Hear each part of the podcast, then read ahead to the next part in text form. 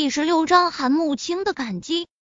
谢子瑞附和道：“青姐，我觉得胡医生说的有道理，老爷子得的可不是一般的病，除非陈天阳打娘胎里开始学医，不然的话根本就治不好老爷子。”突然，房间的门推开，陈天阳缓缓迈步而出，笑道：“怎么，你们都在门口等着我，是打算招我当上门女婿吗？”先说好，比青姐难看的我可不要。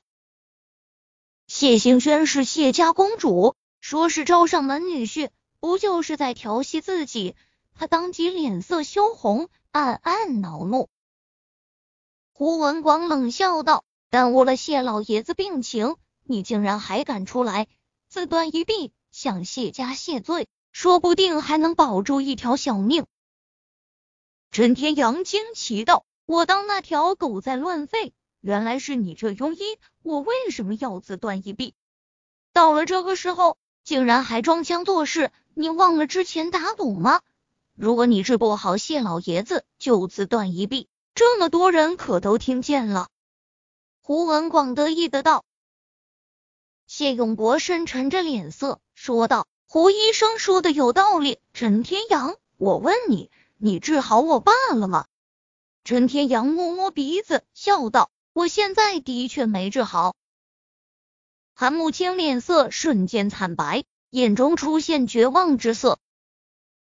钟博也暗暗叹了口气，缓缓摇头，忍不住失望之色，准备离开这里。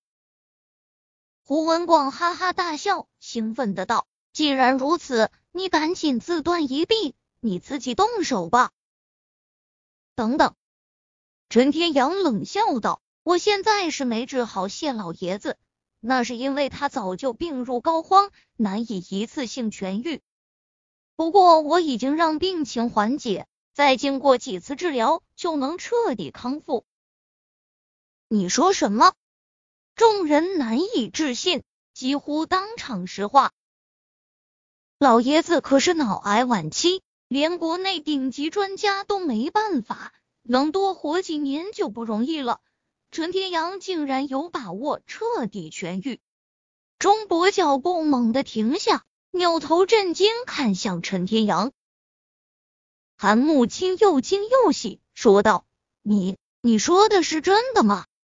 谢永国沉声说道：“陈天阳，这可不是开玩笑的，在我谢永国面前说谎，后果很严重。”陈天阳翻翻白眼，把门口让开，说道：“你们真是奇怪，与其说一堆质疑我的废话，不如进去看看是真是假，不就知道了。”此话刚落，一道人影已经飞快地冲了进去，正是钟博。紧接着，从房间里面传来惊喜激动的声音：“谢老哥，你你真的醒了！”谢永国等人又惊又喜，连忙走了进去。只见果然如陈天阳所说，谢老爷子正靠在床头，脸上带着微笑，气色好了许多。谢永国惊喜道：“爸，您的身体怎么样？”